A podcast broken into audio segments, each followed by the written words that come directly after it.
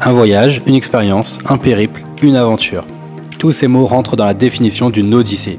Je suis Jérémy Chaleroux et je veux mettre en avant dans ces podcasts les plus belles aventures aux quatre coins du globe. Le but étant de rencontrer des voyageurs et de vous partager leur expérience. Alors, quelle odyssée souhaitez-vous écouter aujourd'hui?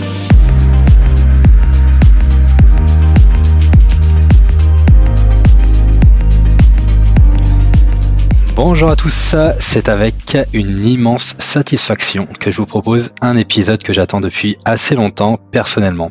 Alors, explorateur depuis maintenant plus d'une dizaine d'années, adepte du slow travel. Vous avez sûrement déjà vu passer des posts de lui sur Instagram ou même des reportages autour du monde pour sensibiliser à la protection de l'environnement ou même encore via des stages de dépassement de soi. Pour ce nouvel épisode de Odyssée aujourd'hui, je reçois Anthony alias French Adventurer. Salut Anthony, comment vas-tu? Salut Jérémy, merci de, me recevoir. Écoute, ça va plutôt bien. Il y a les premières neiges qui sont tombées aujourd'hui chez moi à Annecy, donc je suis, je suis assez excité. Incroyable, c'est moi qui te remercie. Je suis vraiment euh, ravi de t'accueillir. Enfin, euh, on s'était eu au téléphone il y a quoi? Il y a, il y a un an et demi. Voilà, exactement. Et euh, mais bon, t'es quelqu'un vraiment extrêmement pris, on va pas se le cacher. Euh, t'es même toi, t'es même pas souvent chez toi. C'est vrai, je suis très peu chez moi, donc euh, c'était un peu compliqué, mais là je suis content, on va y arriver. On a on a un peu moins d'une heure, mais c'est déjà cool. bah écoute, je vais je vais me satisfaire de, de cette heure-ci, donc euh, c'est parfait. Première question, Anthony, est-ce que euh, est-ce que tu peux te présenter, s'il te plaît? Ok, c'est ouais, toujours un peu compliqué pour moi de me présenter. Euh, prénom Anthony Verlaine, je vais avoir 38 ans, j'habite à Annecy. Et euh, bah, écoute, ça fait euh, ouais, ça fait un peu plus d'une dizaine d'années que j'ai quitté euh, tout ce que je faisais avant, euh, c'est-à-dire je travaillais sur sur les, zones de guerre euh, et tout ce qui est zone de conflit euh, pour pour devenir aventurier, ce qui était mon, mon rêve de gamin. Donc voilà, que te dire? Bah, je, parcours le monde euh, de manière non motorisée euh, dès que je peux, pour euh, bah, déjà aller photographier, rencontrer les gens, rencontrer les animaux, et puis aussi essayer à mon échelle de sensibiliser un petit peu à, tout ce qui est protection de l'environnement et, dépassement de soi. Voilà. Waouh, c'est déjà énormément de choses. on va revenir sur pas mal de trucs. D'où est venu ce, pseudo de ce pseudonyme de French Adventurer? Alors c'est même pas moi qui l'ai créé en fait. Euh, même comme mes réseaux sociaux d'ailleurs, c'est même pas moi qui les ai créés. C'est un pote à moi. Moi je faisais le tour du monde. Euh, et un jour mon pote Romain m'appelle et je suis à la frontière Papouasie-Nouvelle-Guinée euh, avec les dragons de Komodo. Enfin voilà, complètement paumé. Et il me dit écoute j'ai vu un reportage sur M6 sur ce qu'on appelle les influenceurs voyage, euh, des connards qui font le tour du monde et qui sont payés pour faire ça en plus. Et il me dit ben toi t'as des super belles photos. parce que moi à l'époque c'était la mode, c'était Facebook. Donc je postais sur Facebook, mais tu vois pour mes potes des photos de temps en mhm. temps, parce que j'ai toujours aimé prendre les animaux ou les gens en photo. Et il me dit, t'as des super belles photos, tu vois, du Sierra Leone, du Pakistan, de la Syrie, des endroits qu'on voit pas trop trop sur Instagram. Je sais même pas ce que c'est Instagram à l'époque. Il me dit, tu devrais te créer un compte. Et je lui dis, bah Romain, laisse-moi tranquille avec avec tes histoires là. Je j'ai pas le temps pour ça. Euh, bon bref. Et du coup, euh, quelques semaines, ouais, voire mois plus tard, je rentre en France et c'est mon pote Romain qui m'avait créé un compte qu'il avait appelé The French Adventurer sur Instagram je trouvais ça un peu prétentieux d'être le The. Alors du coup, je l'ai renommé juste French Adventurer parce que c'était encore disponible à l'époque. Et puis voilà. Il y avait pas Anthony Verlaine n'était pas disponible. Il y avait un Belge qui avait déjà pris le nom. Euh, French euh, Voyageur n'existait pas non plus, donc j'ai pris euh, ce qui restait, c'était French Adventurer. Voilà. Oui, aventurier dans l'âme. Donc depuis maintenant plus d'une dizaine d'années, j'avais dans mes notes 99 pays. Est-ce que depuis la barre des 100 a été franchie ou pas? On est à 113 aujourd'hui, ouais. Waouh, 113, incroyable. Et 114 lundi normalement. ah, quel sera le 114e pays? Je vais au Bénin. Génial. Écoute, euh, pour revenir un peu sur euh, sur ta présentation, franchement, tu t'es passé d'un monde diplomatique à un explorateur. Quel a été le déclic en fait pour réaliser tes rêves finalement? L'histoire est un peu plus longue que, que, que ça. Euh, pour la faire courte, moi j'ai toujours voulu être aventurier. Quand j'étais gamin, on me demandait qu'est-ce que tu veux faire plus tard? Je répondais Nicolas Hulot, tu vois, genre quand j'avais 4-5 ans. Donc euh, toujours voulu être aventurier. Après, euh, je me suis engagé dans cette voie-là en pensant que j'allais œuvrer pour, pour, pour les droits de l'homme et entre parenthèses sauver le monde. Et je me suis assez vite rendu compte que c'était plutôt les intérêts de la France qui étaient souvent liés à des problématiques euh, pas du tout environnementales, pardon, à des problématiques liées à l'uranium, au gaz, au pétrole, à, des ressources, et que du coup, au lieu de défendre les intérêts des peuples, je défendais plutôt les intérêts de ces grandes industries. Et ça, ça ouais, ça crée un, une certaine dichotomie en moi qui fait que que j'ai voulu euh, tout arrêter et que ben, j'ai tout quitté pour aller euh, pour aller marcher, voilà, pour aller me balader. Histoire tout à fait classique finalement. Euh, et, euh, et aujourd'hui, voilà où tu en es, et c'est vraiment incroyable. D'ailleurs, euh, tu as parlé un peu du, slow travel dans ta présentation. Comment tu, interprètes cette façon de, voyager et comment tu, la vis finalement? Euh, j'ai une manière de voyager qui est un peu particulière. Je sais pas si elle est adaptée à tout le monde ou pas. Je vais dans un pays, j'arrive, je prévois rien et je vais parler bah, la première personne que je rencontre. C'est souvent un chauffeur de taxi en général et je le tchatche. Et puis on voit ce qu'il me dit. Et puis si le chauffeur de taxi, bah, je sais pas, il a une cousine qui a une ferme qui est euh, un petit peu plus loin, à 30 km de la ville, qui élève des, euh, des lamas, et eh ben je vais, s'il est ok, je vais aller voir sa cousine, et puis après sa cousine, elle va me parler de son autre cousin qui lui travaille de l'autre côté et qui lui est ranger dans un parc, et en fait c'est comme ça que je me, je me balade, c'est au fur et à mesure des, des rencontres des gens que je vais que je vais croiser, et en fait ça peut t'amener très très loin du point de départ, et c'est ça qui est, qui est cool parce que je le fais depuis des années et des années, et je sais jamais où je vais aller, et au final je rencontre que des gens, euh, des gens top, parce que ceux qui qui acceptent qu'un étranger, un inconnu vienne chez eux, en général, ils sont déjà hyper ouverts. Et en général, c'est là où tu fais des rencontres incroyables. Quoi. C'est incroyable. D'ailleurs, ça me fait penser à l'épisode avec euh, Jérôme Delon qui me parlait de son concept de l'autostop euh, où justement il prévoyait rien du tout et juste sur sa pancarte il avait écrit plus loin, tu vois. Trop bien. Ok. bon, il y avait un... Euh, pardon, je t'ai coupé. Non, non, pas de souci. Je disais qu'il y avait une, une, particularité en plus de cela, c'est qu'il devait, il pouvait pas dire non. Il était obligé de dire oui à tout. Ok, D'accord. Ah, donc voilà, ce qui fait des anecdotes euh, vraiment euh, que tu un particulière euh, sur celle qui nous a il nous a partagé lors de l'épisode, mais finalement on peut on peut dire que ta façon de, de voyager c'est un peu une sorte de de autostop enfin de d'ouverture d'esprit et de, de chercher un peu de là où bah, là où le vent t'emmènera finalement en fonction des rencontres que tu vas faire. C'est ça. C'est ça. Puis souvent, en général, je rencontre des gens qui sont euh, qui sont plutôt artisans, des plutôt des métiers, des métiers locaux, des métiers, euh, des métiers, des vrais métiers, j'ai envie de dire. Tu vois, je finis rarement chez des traders ou chez des euh, ou chez des influenceurs, quoi. Tu vois, je finis plutôt chez des agriculteurs ou chez des, des petits artisans locaux, et c'est c'est vraiment des rencontres top, parce qu'en plus, j'apprends avec eux un petit peu leur métier, quoi. Donc c'est vraiment trop cool, quoi. Mmh, j'imagine. Et du coup, aujourd'hui, euh, tu as choisi comme, euh, comme destination la Namibie. Est-ce que, euh, donc, un de tes, de tes, premières, tes premières expéditions, est-ce que tu peux nous, nous dire pourquoi la Namibie? Pourquoi la Namibie? Parce que bah, déjà, moi, à l'époque, j'habitais en Namibie. Hein. J'ai vécu euh, pas mal de temps en Namibie. Je collaborais avec le corps diplomatique pour le ministère des Affaires étrangères. Donc j'habitais à Windhoek, qui est la capitale de la Namibie, et euh, bah, c'est un pays qui est absolument exceptionnel pour pour les expéditions. Mike Horn a commencé à faire ses... Il a découvert l'aventure aussi en, en Namibie. Euh, donc ouais, c'est un pays qui est incroyable, qui recouvre euh, des déserts, des montagnes, des, des côtes déchirées par, par les vagues. Enfin voilà, puis il y a des animaux des animaux, bah il y a le roi lion quoi, t'as tout le roi lion. Et c'est aussi parce que bah, c'est un pays qui me tient beaucoup à cœur et que c'est aussi là que j'ai commencé mes premières expéditions, notamment celle dont, dont on va parler. Effectivement, d'accord. Donc euh, la capitale de Namibie, tu le disais, donc c'est Windhoek, c'est ça? Windhoek. Ah, Windhoek. C'est une, une, ancienne colonie allemande, donc ça se prononce à l'allemande. Windhoek, le coin, des, le coin des vents.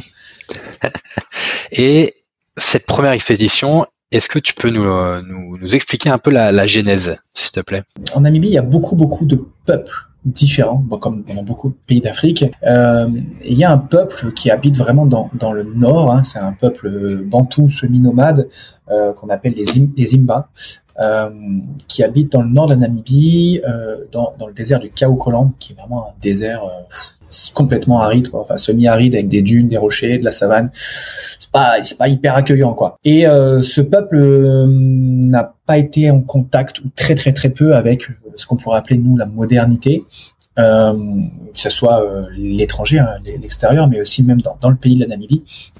Euh, enfin du moins à l'époque où moi j'y étais, là ça a un petit peu changé ces dernières années. Euh, et du coup ils vivent ben, un peu de la même manière que depuis des millénaires.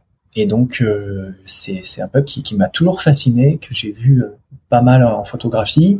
Euh, les femmes euh, se recouvrent le corps, donc elles sont nues avec juste des, des vêtements pour cacher le, sexe, mais sinon elles sont nues et elles se recouvrent le corps avec de, de la graisse euh, de chèvre et, et de l'ocre rouge. Euh, donc ça fait vraiment des, des, des, personnes qui sont rouges des pieds à la tête. Euh, elles ont des tenues, des des coupes de cheveux absolument incroyables selon l'âge qu'elles ont, selon le fait qu'elles soient mariées ou non, selon le fait qu'elles soient vierges, euh, selon le fait qu'elles soient ménopausées. leurs cheveux sont sont sont sont sont parés de, de, manière différente. Les hommes, pareil, avant ou après la circoncision, ils ont des, des queues de cheval avec le crâne rasé, qui recouvrent de vêtements euh, différents selon le fait qu'ils soient mariés ou non. Enfin, c'est vraiment un peuple qui est, qui est absolument passionnant. Et, euh, et, je me suis dit, ok, il faut absolument que j'aille rencontrer ce peuple. Et donc, euh, ouais, ouais, ce peuple me fascine et euh, je rencontre un anthropologue euh, avec lequel je, je, discute énormément et qui, qui, qui me confie qu'il euh, y a un endroit vraiment où les Imba n'ont vraiment jamais, jamais été en contact avec, avec, bah, avec les Namibiens et avec la modernité et que si, si je, je, je souhaite vraiment aller les rencontrer, il pourra faire en sorte de de, de, de m'indiquer où c'est et que je, je sois introduit quoi. Et, euh, et là, je dis, ok, bon bah, ok, on y va. Euh, je lui pose beaucoup de questions sur sur le fait de, parce que je, suis quand même un peu un peu tiraillé entre le fait d'aller les rencontrer, de me dire peut-être que je vais apporter de la modernité, peut-être que je vais aussi peut-être les contaminer avec avec des, des maladies, des, la grippe ou des choses comme ça. Donc euh, on, on, rencontre aussi un épidémiologiste qui, qui, qui nous informe qu'en fait il y a, y a, pas de risque, euh, pas avec ce peuple-là, qui a déjà été en contact bah, depuis des, des centaines d'années avec, avec ces maladies-là, euh, mais que quand même pour moi euh, minimiser les risques, euh, je vais me faire une auto-quarantaine de, de 10 jours et je vais prendre des, des shampoings pour euh, bah, ce qu'on utilise avant de se faire opérer en fait. Voilà, pour mmh. minimiser minimiser les risques et, et faire que, que tout, tout se passe bien. Et, et, du coup, je, je rappelle juste, hein, parce que tu, on l'a dit avant, mais c'est une de tes premières expéditions. Donc là, on est, euh, il y a plus, plus d'une dizaine d'années. Voilà, il y a plus de dix ans. Donc euh, le, le, Covid n'était pas encore arrivé, etc. Oui, aujourd'hui. Juste pour. Euh, aujourd'hui, je prendrais pas forcément les, les je ferais peut-être pas forcément les mêmes choix. Hmm, exactement. Donc euh, effectivement, tu veux tu veux rencontrer donc euh, cette cette population des des, des les Zimba, les Zimbas et, et Zimba pardon. Cette aventure commence finalement avant de les rencontrer. C'est cette tu décides d'y aller à pied pour, ça. pour faire cette auto-quarantaine finalement bah c'est ça. En fait, je me dis que alors je pourrais y aller jusqu'à un bus et après je serais à deux trois jours de marche, mais je préfère m'arrêter 200 km euh, avant avant l'arrêt de bus euh, dans une ville qui s'appelle Opuo euh, et faire les 200 km qui me restent à pied en 8-10 jours en étant tout seul dans dans le bush euh, en me disant voilà là je rencontre absolument personne et je fais courir encore moins de risques euh, à cette population si si jamais je peux porter des germes ou des choses comme ça. Voilà. Hmm.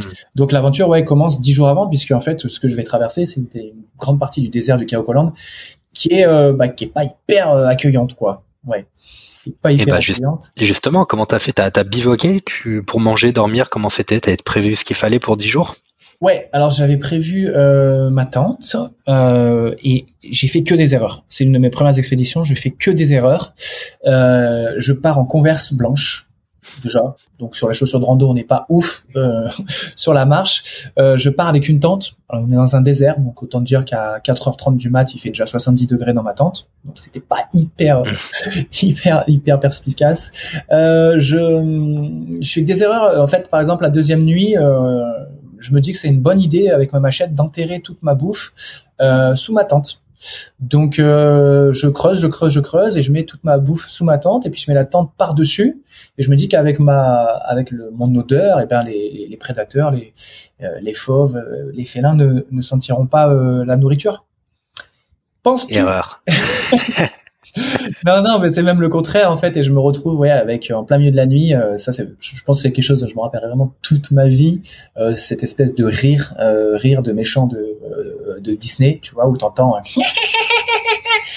Et là, tu dis, waouh, ok, c'est quoi ça, Anthony? Est-ce que tu as pris une insolation? Est-ce que tu es bourré? Il y a un rire bizarre. Puis le rire, bah, t'en as de plus en plus et ça se rapproche. Et puis en fait, je comprends que c'est un pack de hyènes et que les hyènes, bah, en fait, elles essayent de, elles sont senties et qu'elles veulent rentrer dans ma tente, quoi. Hmm. Donc, euh, ouais, gros, gros, gros coup de panique. Euh, je vois euh, les, les, les visages en fait, enfin les, les formes, tu vois, sur euh, qui rentrent dans la tente, quoi un peu partout, à droite, à gauche, je vois. Moi, la seule chose que j'ai, j'ai ma machette, mais je me dis que si je mets un coup de machette, bah, je vais trouver la tente et donc du coup, je vais plus être protégé. Du coup, je tape avec le dessous, tu vois, avec la poignée de la machette sur toutes les formes, un peu comme euh, René la, euh, le jeu où tu tapes sur les tops là dès que tu vois. Oui. Ben, moi, je suis un peu comme ça et je tape, je tape et euh, je me dis, je suis mort, c'est bon, ça va pas du tout fonctionner. Et puis en fait, bah, ça dure, allez, 8-10 minutes à faire ça. Et en fait, elles arrivent pas à choper la tente c'est il y a une double paroi, tu vois, tu as la paroi qui est transparente Mhm. pour laisser respirer et la paroi qui est à l'extérieur, elles arrivent pas à la choper, j'avais tendu à fond les sardines, elles arrivent pas à la choper. Et au bout de ouais 8 10 minutes et ben elles se barrent quoi. Donc euh, voilà, gros coup de chance, un- une erreur de débutant euh, Mais, mais alors, première question, d'habitude, la, la nourriture était où? Tu l'as laissée dans ton sac?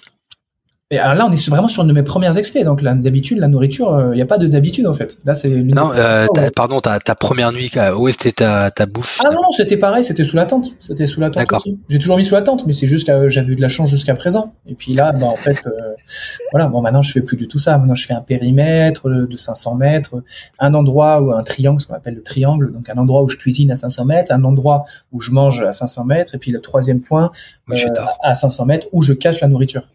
D'accord. Mm. Ah oui, mais il faut, faut le savoir de ça. Ben c'est ça, faut le savoir. faut, faut avoir énormément de chance pour euh, le vivre et savoir qu'il faut pas le faire. effectivement. Donc ça, c'est euh, une rencontre euh, que tu n'avais pas forcément étudiée. Juste pour revenir sur les hyènes, est-ce que tu en as recroisé sur le, le- la route ou c'est quelque chose que tu... J'en ai pas recroisé dans cette expédition, mais après j'en ai recroisé beaucoup et c'est un animal qui est absolument fascinant. En plus là, c'est la hyène brown euh, tachetée, Euh, donc elle est vraiment euh, magnifique dans le Namib quand elle, quand ses poils, ça fait vraiment comme un porc épique. Enfin, c'est assez incroyable. Euh, mais j'en ai pas recroisé sur cette sur cette expédition. Par contre, j'ai croisé un cheetah qui était à comment on dit en français, un, un guépard qui était à 10 mètres de moi, vraiment à 10 mètres de moi. Et on s'est regardé, ça a duré 3 secondes.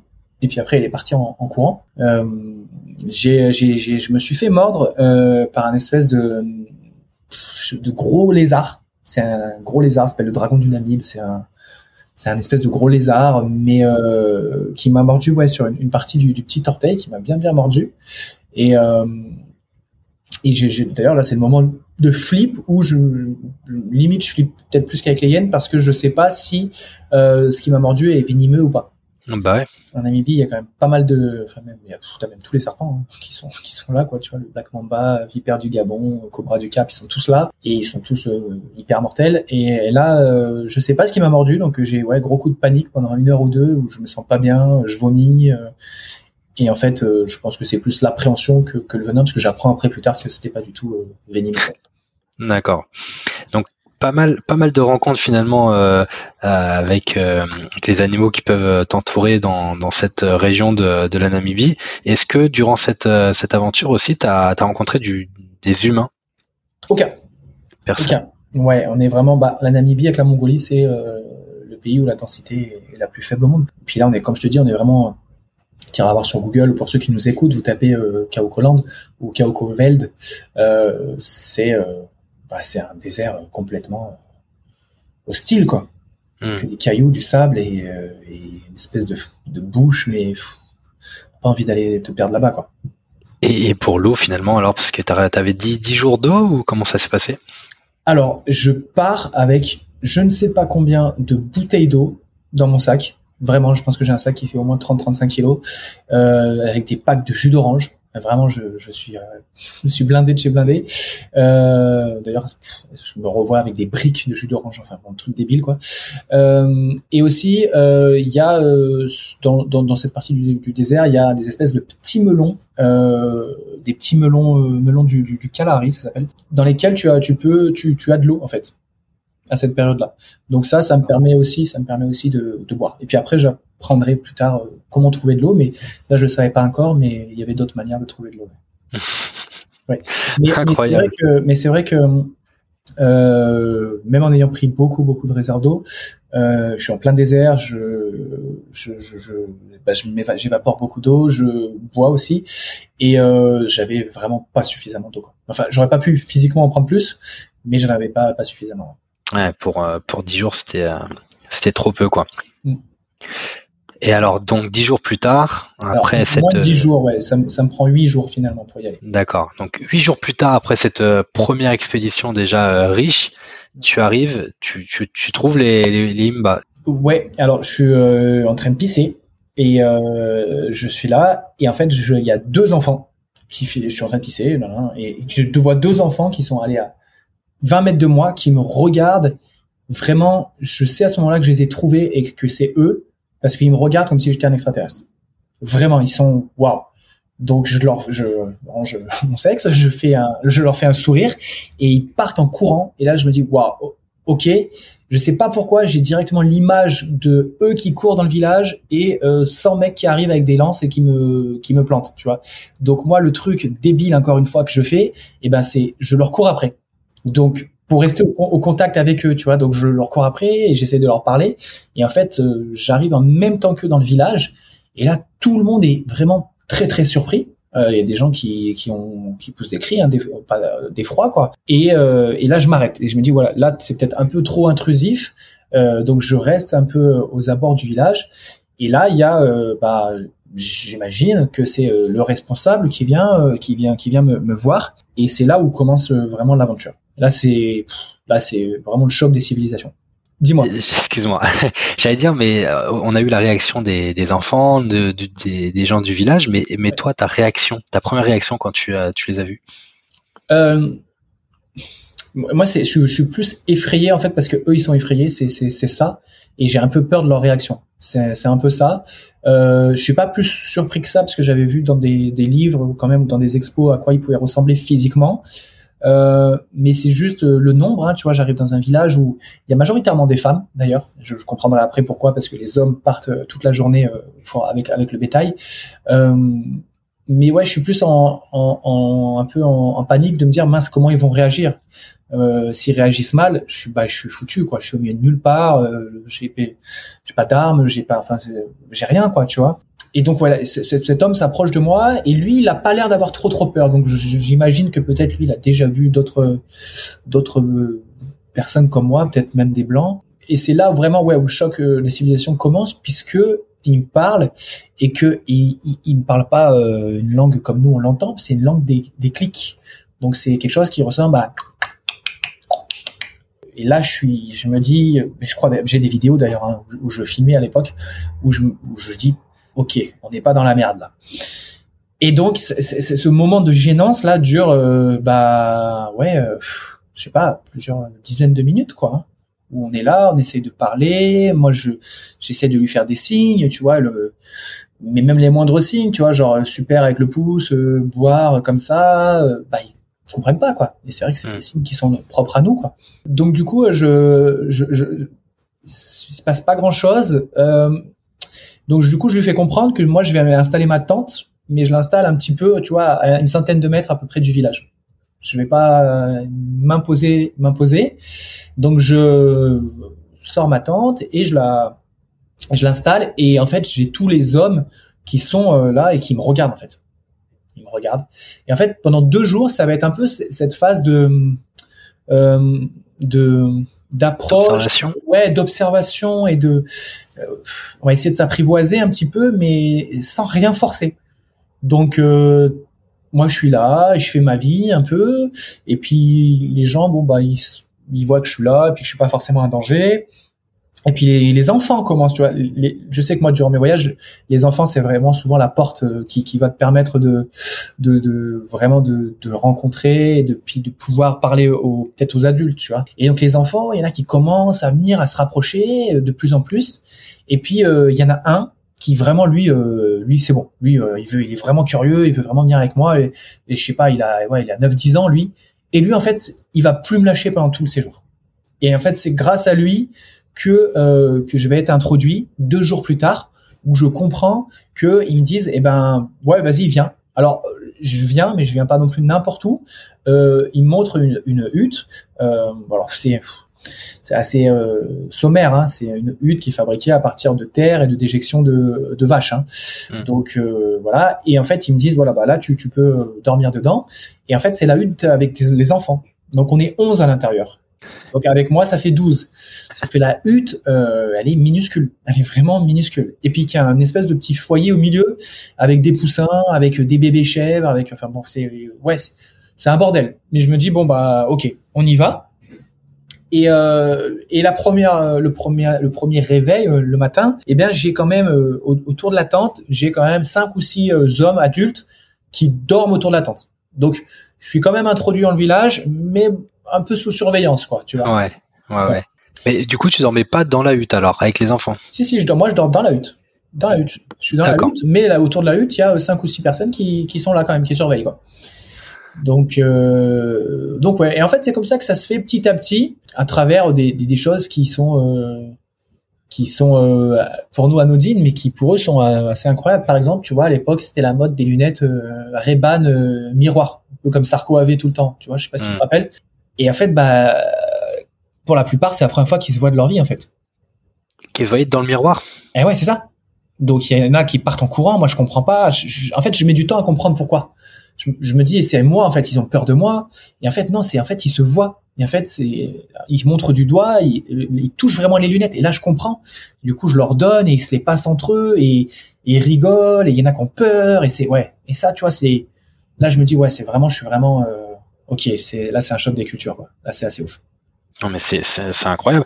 Est-ce que tu, tu, te rappelles euh, juste euh, le, un, un, nombre, il y avait combien de personnes à peu près? C'était un grand village? Et comme, comme, comment était ce village? C'est un village où, où il y a à peu près 40-45 personnes, mais c'est très changeant durant la journée puisque les hommes partent euh, à la chasse euh, ou avec les troupeaux euh, très très tôt le matin et reviennent très tard le soir. Donc moi la journée, je reste avec les femmes et les enfants et j'essaye de bah de comme quand t'es invité chez quelqu'un tu vois t'essayes de mettre le couvert t'essayes de mettre la vaisselle. Bah là j'essaye de faire euh, avec elle de prendre le euh, l'espèce de de, de, de, de porridge qu'elle fabrique avec du, du lait fermenté avec du, du une espèce de maïs et en fait il faut le secouer secouer le lait secouer le lait pour faire un espèce de beurre en fait. Donc je suis là dans une calebasse et je secoue je secoue je le fais hyper mal j'en fous la moitié à par terre euh, enfin bon je, je, je, je tiens trois minutes elles, elles font ça deux heures à un rythme de dingue tu te dis waouh mais comment elles font quoi elles sont incroyables. Euh, j'essaye de, de réparer un peu l'enclos des chèvres j'essaye de réparer l'enclos des, des vaches euh, de j'essaie de ouais de mettre ma ma, ma pierre à l'édifice quoi et, c'est toujours ce, cette, ce dialogue, il est toujours en clic, euh, cliquetis là, ou tu arrives à sortir des sons euh... Ah non, mais en fait, on communique pas du tout par la parole. C'est ça qui est dingue. On communique juste par les yeux. Et, et ça, c'est euh, comme je te dis, les moindres gestes, ils comprennent pas. Et, et, et donc, c'est vraiment euh, par les yeux. Et euh, tu vois, par exemple, un moment, ça, je pense, c'est l'un des moments qui me marque le plus. Troisième ou quatrième jour, ils viennent vers moi, plein de gamins viennent vers moi, il y a aussi des, des, des, des mères, et ils me disent viens, enfin ils me disent pas viens, mais ils me font comprendre qu'il faut venir avec eux, donc ils me prennent par le bras et, et on court, et ils m'amènent à un endroit, il y a rien, et je dis mais qu'est-ce qu'il y a? Et là ils montrent dans le ciel, et là dans le ciel qu'est-ce qu'ils montrent? Ils montrent le trait d'un avion, la fumée blanche. Mmh. Comment je leur explique moi? Comment je leur explique? Et là ils sont là, et ils montrent, et, et, et moi je suis là, et Ok, et donc j'essaye d'écrire, de faire dans le sol, tu vois, de faire un avion. Euh, ils me regardent tous. Euh, bah non, on comprend rien, quoi. C'est ouais, non, non, c'est euh, ouais, c'est assez. Euh, c'est, je te dis, c'est vraiment le choc des civilisations, quoi. C'est incroyable. Alors j'avais avec moi un, un guide du routard. Euh, ah non, c'était pas un guide du routard, c'était un, petit futé, je crois. La différence, c'est que dans le guide du routard, il n'y a pas d'image, et un petit futé, il y a des images. Et, et, et, justement, dans mon petit futé, il y avait des photos. Et donc du coup, moi, je leur montre des photos de la Namibie. Ouais tu vois, d'autres endroits. Et euh, bah, les animaux, ils les connaissent, hein, ils les connaissent bien. Euh, à chaque fois que je montre un, ils font un bruit, mais ils savent ce que c'est. Et par contre, quand je leur montre Windhoek ou Swakopmund ou, ou d'autres villes, là, ils, wow, c'est quoi ce truc, quoi? C'est, ouais, c'est, je sais plus. Et à la fin, il y avait un truc euh, pour Air Namibia où justement il y a un avion de la compagnie et je leur montre. En fait, je me dis ah mais voilà, comme si je vais leur montrer ce que c'est. Et je leur montre, tu vois, le ciel, ça, bon après je peux toujours pas te dire euh, 15 ans après s'ils ont compris ou pas quoi mais euh, mais voilà c'était que des, des des conversations par les yeux comme ça, quoi, qui étaient qui étaient incroyables. C'est vrai, mais clairement, c'est incroyable. Et est-ce que donc tu es familiarisé avec un peu les, les, femmes et les enfants? Est-ce est qu'il y a eu cette adaptation par les, les hommes du village aussi? Alors, euh, les hommes, tu vois, moi, c'est les hommes qui me faisaient un peu peur parce que je restais toute la journée avec leurs femmes et leurs enfants. Ouais. Et moi, j'avais, en fait, parce que euh, euh, ce, peuple a été, quand les Allemands sont arrivés, il a été massacré parce que, en fait, ils leur ont donné le choix soit vous vous couvrez, vous cachez vos seins, euh, soit vous êtes, en gros, vous poussez au viol. et du coup, on, vous, on vous tire dessus. Donc du coup, c'est pour ça qu'ils sont allés monter aussi aussi haut dans le nord, tu vois. Donc moi, j'avais un peu peur de, de que ça se soit transmis de génération et qu'ils se disent putain lui on le laisse avec nos enfants et nos femmes euh, qu'est-ce qu'il va faire et tout. Et en fait euh, ils ont compris assez vite que j'étais un mec gentil quoi que je voulais pas euh, faire de mal. Et, et donc j'ai beaucoup plus de relations avec les enfants et avec les femmes qu'avec les hommes en fait. Même si tout se passe bien j'ai plus de relations avec les enfants. Les enfants ils me lâchent pas. Ils sont toute la journée sur moi. C'est incroyable. À me caresser la barbe parce que leur barbe, bah, ils ont pas vu une barbe comme ça, quoi. Donc ils sont là, ils me caressent la barbe toute la journée, toute la journée, toute la journée. Ma barbe, elle est rouge parce que eux, ils ont aussi l'ocre sur leur sur leur corps, la graisse et l'ocre. Et euh, et voilà. Et en fait, il y a y a vraiment un déclic. C'est à peu près euh, au dixième, douzième jour où euh, en fait ils ont des parures. Ils ont vraiment des parures euh, qui qui, qui, qui, mettent au niveau des, des, des, chevilles. Donc c'est des espèces de parures en fer, hein, comme une espèce de fer. Mmh. Euh, alors il y en a qui disent que c'est pour décorer, les anthropologues sont pas trop d'accord. Moi, ils m'ont expliqué que c'était pour se protéger des morsures de serpents sur les euh, sur les sur les chevilles et ils le mettent euh, aussi autour du cou et autour des poignets. Et euh, j'ai j'ai cette cette mère qui vient et qui commence à m'en mettre, à me mettre les parures. Tu vois, au niveau des pieds, au niveau des mains, au niveau du cou. Bon bah les gens verront pas sur le podcast. Non. je peux te les montrer rapidement. C'est c'est aujourd'hui, je pense, le truc le plus précieux que j'ai de ma vie. Tu vois, je les ai gardés. Ah, incroyable. Euh, et le jour où ils mettent, ils me mettent ça, pour moi, c'est c'est bon, j'ai réussi ma vie, quoi. Tu vois, je, je, je, je, veux pas être ministre, je veux pas être millionnaire et tout. C'est bon, j'ai une parure en terre autour du cou et sur les sur les chevilles et c'est bon. J'ai réussi ma vie. Je suis accepté, c'est incroyable. Et justement, dans cette intégration entre guillemets, est-ce que toi, tu t'étais aussi un peu intégré en, en, retirant tes habits et en vivant comme eux, ou tu étais resté en mode euh, européen, enfin? Euh, Alors, j'avais euh, dans les premiers jours enlevé mon t-shirt et mis de la, la, terre et de la graisse, euh, la terre ocre sur moi. Et en fait, j'ai compris vite que c'était réservé aux femmes et aux enfants et que les hommes n'avaient pas ça sur eux, hormis sur leurs cheveux, et que du coup les gens me regardaient un peu genre non non, euh, qu'est-ce que tu fais, c'est un peu bizarre. Du coup, j'ai tout de suite arrêté et je suis resté en t-shirt. Et, euh, et après, quand ils m'ont mis ces, ces apparats, euh, j'étais oui j'étais torse nu après. J'étais en short, j'avais toujours mon, mon short décathlon, mais j'étais j'étais en j'étais torse nu. Ce qui est d'ailleurs une très mauvaise idée, parce que bien évidemment, au bout de, euh, au bout de trois heures, j'étais rouge comme un Anglais euh, qui va sur la Côte d'Azur, quoi. Mais, euh, mais ouais, ouais, non, c'était, c'était, c'était incroyable. Combien de temps t'es resté finalement de cette expérience? Je suis resté 21 jours, ce qui peut ne pas paraître très très long, mais ce qui est pour moi apparu des années, parce que, alors, en fait, il y a rien. Il y a rien. Alors ils sont extrêmement riches du fait qu'il y a rien, tu vois. Euh, mais les journées sont très très longues. C'est-à-dire qu'on se levait à 3h25, on allait faire marcher les, chèvres pendant des heures, des heures et des heures au soleil. Ensuite, il fallait trouver de l'eau, creuser pour trouver de l'eau. Ensuite, il fallait euh, bah, faire cette espèce de beurre. Donc, euh, dans la baratte, secouer pour que ça fasse euh, le lait devienne mmh. du beurre, traire les chèvres, traire les vaches. Euh, les journées sont extrêmement longues. On est dans un, un, endroit où il fait extrêmement chaud et puis la nuit extrêmement froid. Du coup, avec l'amplitude thermique, euh, je dors euh, bah, autour d'un petit feu avec des poussins qui te montent sur la tête toute la nuit, des gens qui crient, des vaches, des chèvres. Je dors pas beaucoup. Je, je perds beaucoup beaucoup de kilos. Hein. Je perds plus d'une dizaine de kilos. Ah oui. Euh, l'eau qu'on boit, bah, c'est de l'eau qu'on creuse dans le sol. Donc euh, mes selles sont pas forcément dures, hein, si tu vois ce que je veux dire. Je suis pas au top de ma vie niveau intestinal. Donc euh, ouais, c'est euh, ça reste l'une des expériences les plus incroyables de ma vie, mais qui est quand même euh, très compliquée. Ouais.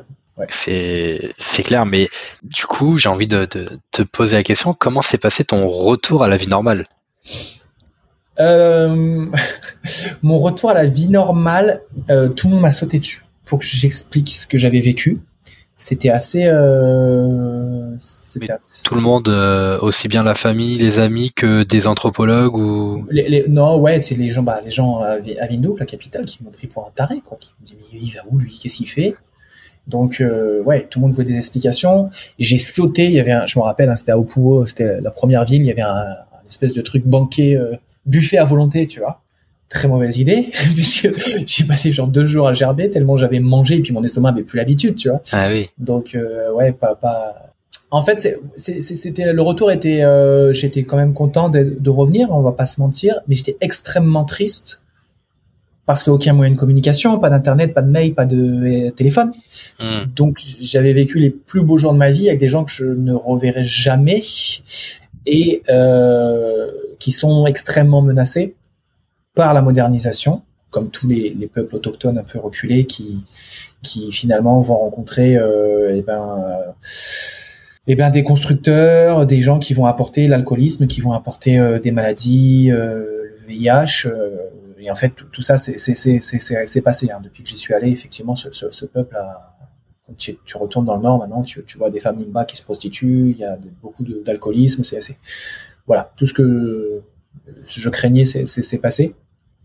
Euh, et puis surtout par un immense projet qui qui qui, est dans le, le cerveau du gouvernement depuis euh, plusieurs décennies, mais qui, qui, qui va probablement arriver. C'est un immense projet de, barrage, euh, le barrage des Poupas sur le, le, fleuve en fait qui fait la frontière entre entre l'Angola et la Namibie et qui menace ben, de tout simplement engloutir toute toutes ces, tous ces villages, quoi, tous ces villages, leurs tombes surtout. Les tombes sont très très très importantes pour eux. Et donc euh, voilà, moi j'avais ça en tête en me disant que j'avais vécu un moment qui était peut-être euh, qui était exceptionnel, mais qui qui n'existerait plus d'ici euh, quelques dizaines d'années, quoi.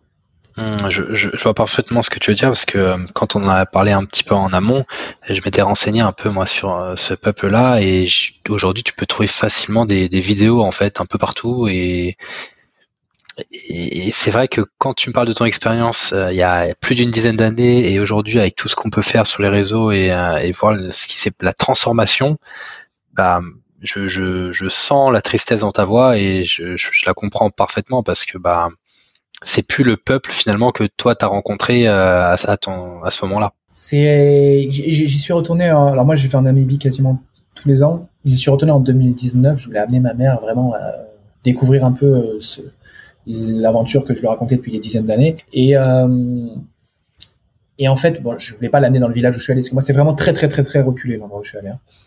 Mais euh, on est allé voir et en fait effectivement tu vois des tu vois des Zimba avec le avec le maillot de, du Real Madrid de Cristiano Ronaldo, avec un t-shirt Eminem, avec euh, des écouteurs sur la tête comme toi là, tu vois. Et euh, ouais, ouais, c'était moi, j'ai vraiment eu un, en rentrant, je me suis dit, est-ce que j'en parle, est-ce que j'en parle pas? Bon, j'avais pas les réseaux sociaux, j'avais rien, tu vois, donc j'en ai mmh. parlé euh, à mes potes à Windhoek et c'est tout, tu vois. Euh, mais aujourd'hui, si je, je rencontrais un peuple comme ça, j'en parlerais surtout pas, absolument pas, quoi.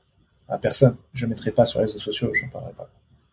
Bah, justement, c'était une question que je voulais te poser. Est-ce que tu, aujourd'hui, là, est-ce que tu, tu, serais capable de, de revivre une expérience comme ça euh, un autre pays, hein, une autre, un, autre, un autre peuple, une autre culture Est-ce que ce serait possible?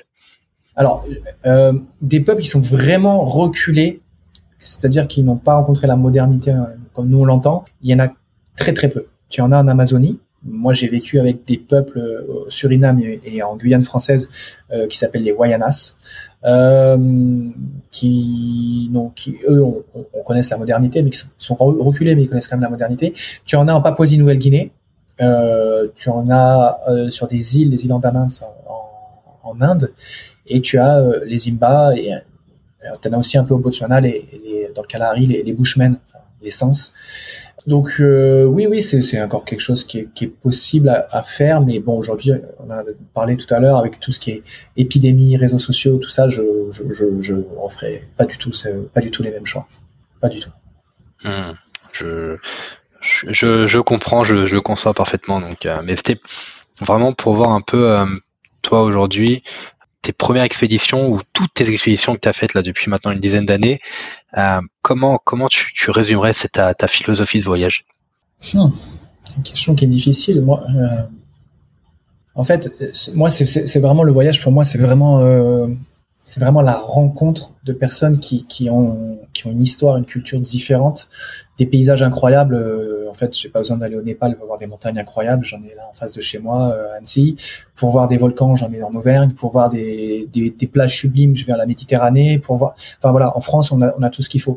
Par contre, aller rencontrer des gens qui ont vraiment euh, une culture, une religion, une histoire différente, ça pour moi, c'est la base du voyage. Et moi, ma philosophie du voyage, c'est qu'en fait, chaque personne sur cette putain de planète a une histoire, peut t'apporter quelque chose peut, peut changer ta, ta vie du jour au lendemain. C'est-à-dire, il y a des gens que tu vas croiser, tu vas dire, lui, je m'en fous, il fait quoi, lui ramasse les poubelles, machin. En fait, non, tu vas aller parler à ce mec, il va t'expliquer sa vie, il va t'expliquer son histoire, comment sa vision du monde, comment lui il pense, comment il vit, et boum, ça peut tout bouleverser à l'intérieur de toi. Donc, ce serait peut-être ça ma vision du voyage. Ouais. J'adore. J'adore clairement l'humain. Euh, l'humain et c'est ouais, c'est quelque chose euh, d'unique. On est, on est tous différents. On a ce petit truc qui fait que euh, on nous aime, on nous déteste. On voilà, on a notre façon de penser.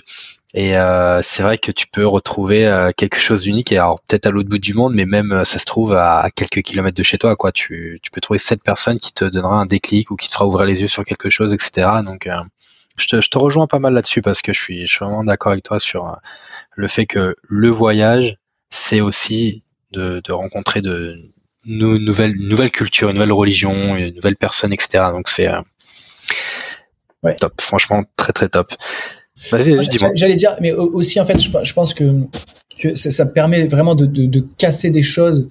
Euh, tu vois, je, je, repensais euh, là en 2015, j'avais traversé entre parenthèses les États un peu un peu bouseux quoi des États-Unis, tu vois, genre Midwest, tout ce qui va être South Dakota, Wyoming, Utah, où on est euh, clairement, c'était en pleine élection pour Trump et tout, donc euh, j'avais parlé justement avec des fermiers avec des casquettes Trump qui m'avaient insulté de de de, de sale de sale nègre. Alors je, enfin tu vois parce que j'étais français et que m'avaient dit des nègres communistes.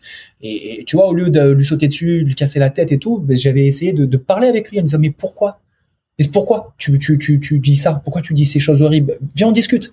Et en fait, en discutant avec lui, tu, tu, tu arrives à comprendre pourquoi le mec a aujourd'hui euh, cette haine, cette peur de l'étranger, pourquoi il pense comme ça, comment il a grandi, qu'est-ce qu'il n'a pas vu que nous, on a pu voir.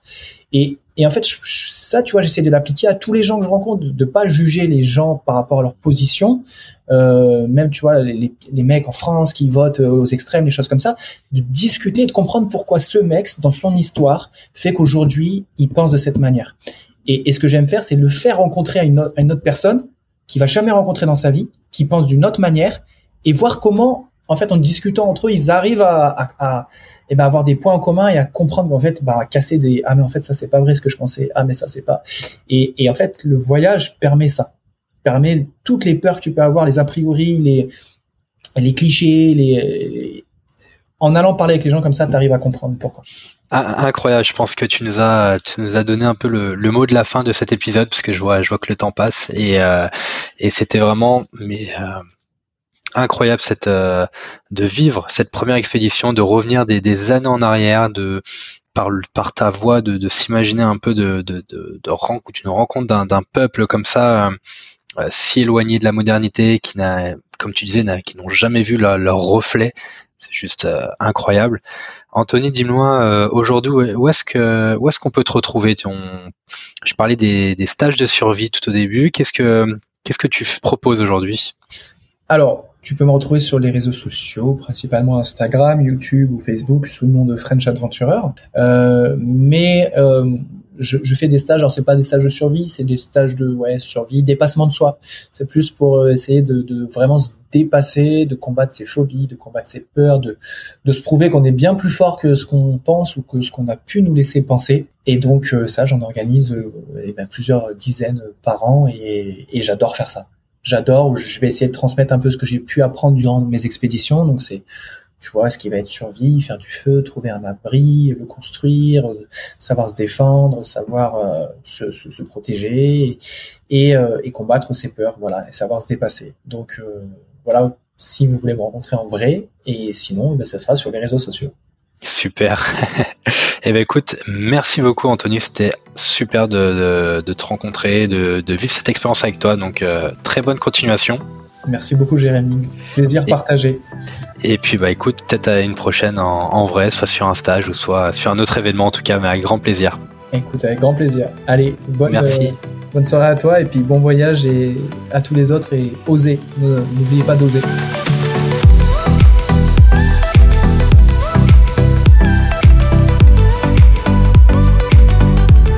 Vous avez écouté cet épisode de Quelle Odyssée aujourd'hui jusqu'au bout. Bravo et merci.